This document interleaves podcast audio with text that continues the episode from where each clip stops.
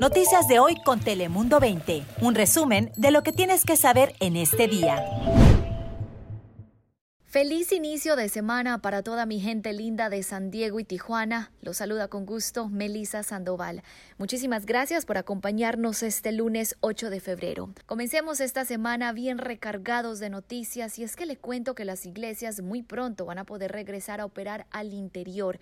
Esto se debe a un fallo de la Corte Suprema que prohíbe la suspensión de los cultos religiosos aquí en California. El fallo de la Corte dice que no se puede prohibir el culto en interiores, pero sí pueden limitar los servicios al 25% de capacidad del templo y además no se permitirá el canto, ya que posiblemente se podrían liberar pequeñas gotas que pueden transmitir el coronavirus. Ante la noticia fueron varios los sacerdotes de aquí de la región quienes nos expresaron algunos de los retos de dar la misa al aire libre. Escuchemos.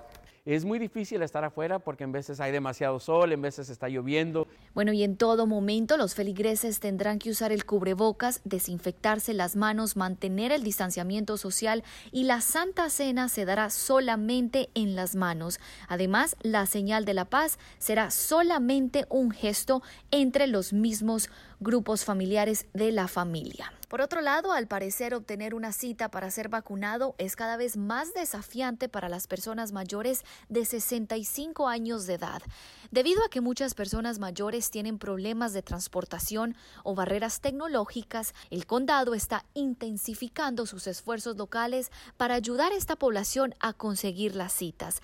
Por ejemplo, en Chula Vista, la Facultad de la Biblioteca está recibiendo llamadas de aquellas personas que necesitan ayuda para hacer una reservación.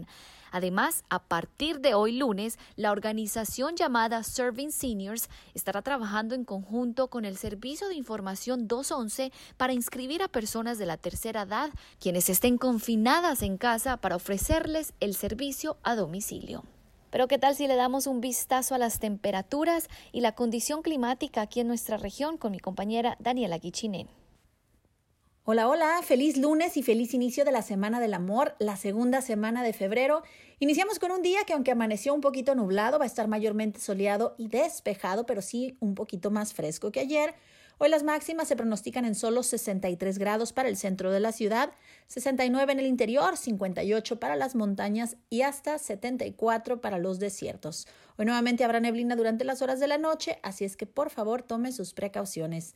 Mañana martes van a bajar todavía un poquito más las temperaturas y vamos a ver más nubes porque por la noche del jueves es posible que las lluvias estén de regreso. El pronóstico es que las precipitaciones duren viernes, sábado, domingo y lunes será de manera intermitente, no va a llover seguido todos los cuatro días, pero bueno, si usted piensa festejar el 14 de febrero, el Día del Amor y la Amistad, vaya tomando en cuenta esta probabilidad, así es que yo creo que lo mejor va a ser quedarnos en casita. Feliz lunes, Juan Ricardo, ya puedes tú también empezar a planear tu semana.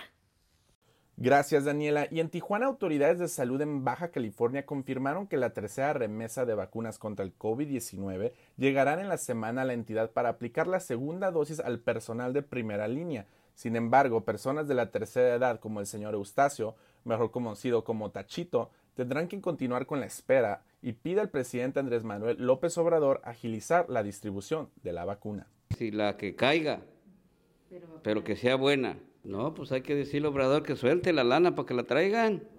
¿Por qué en otros países ya, todos vacunaron y en México no? De acuerdo con las autoridades sanitarias en Baja California, la vacunación de adultos mayores se tiene programada para que dé inicio a finales del mes de febrero, luego de que se tenga la certeza del número de vacunas que recibirán por parte del gobierno federal. Ahora vamos con el deporte, ya que ayer se disputó el Super Bowl 55 en donde los bucaneros de Tampa Bay aplastaron a los jefes de Kansas 31 a 9. El mariscal de campo Tom Brady, de 43 años, fue el jugador más valioso del partido y señaló en su discurso de celebración que regresará por otra temporada más en busca de su octavo anillo. Esto fue todo por mi parte. Regresamos con mi compañera Melissa Sandoval, que nos tiene más información. Muchísimas gracias Ricardo por esas noticias. Bueno, y para terminar esta edición le cuento que un hombre del noreste de Inglaterra y se convirtió en la primera persona de más edad en remar solo el Antártico. Bueno, el abuelo de 70 años llamado Frank Rothwell completó la hazaña en tan solo, escuche esto, 56 días. Su trayectoria de 3.000 millas comenzó en las Islas Canarias sobre la costa de África y terminó en Antigua y Barbuda en el Caribe. Impresionante travesía. La verdad que Frank asegura que no es ningún extraño en alta mar, ya que ha navegado por el norte y Suramérica y también asegura por el Polo Norte. La verdad que a mí en lo personal no se me hace ningún abuelo. Muchísimas gracias por habernos acompañado en esta edición de noticias. Nos vemos en la próxima. Chao, chao. Noticias de hoy con Telemundo 20. Suscríbete para recibir alertas y actualizaciones cada día.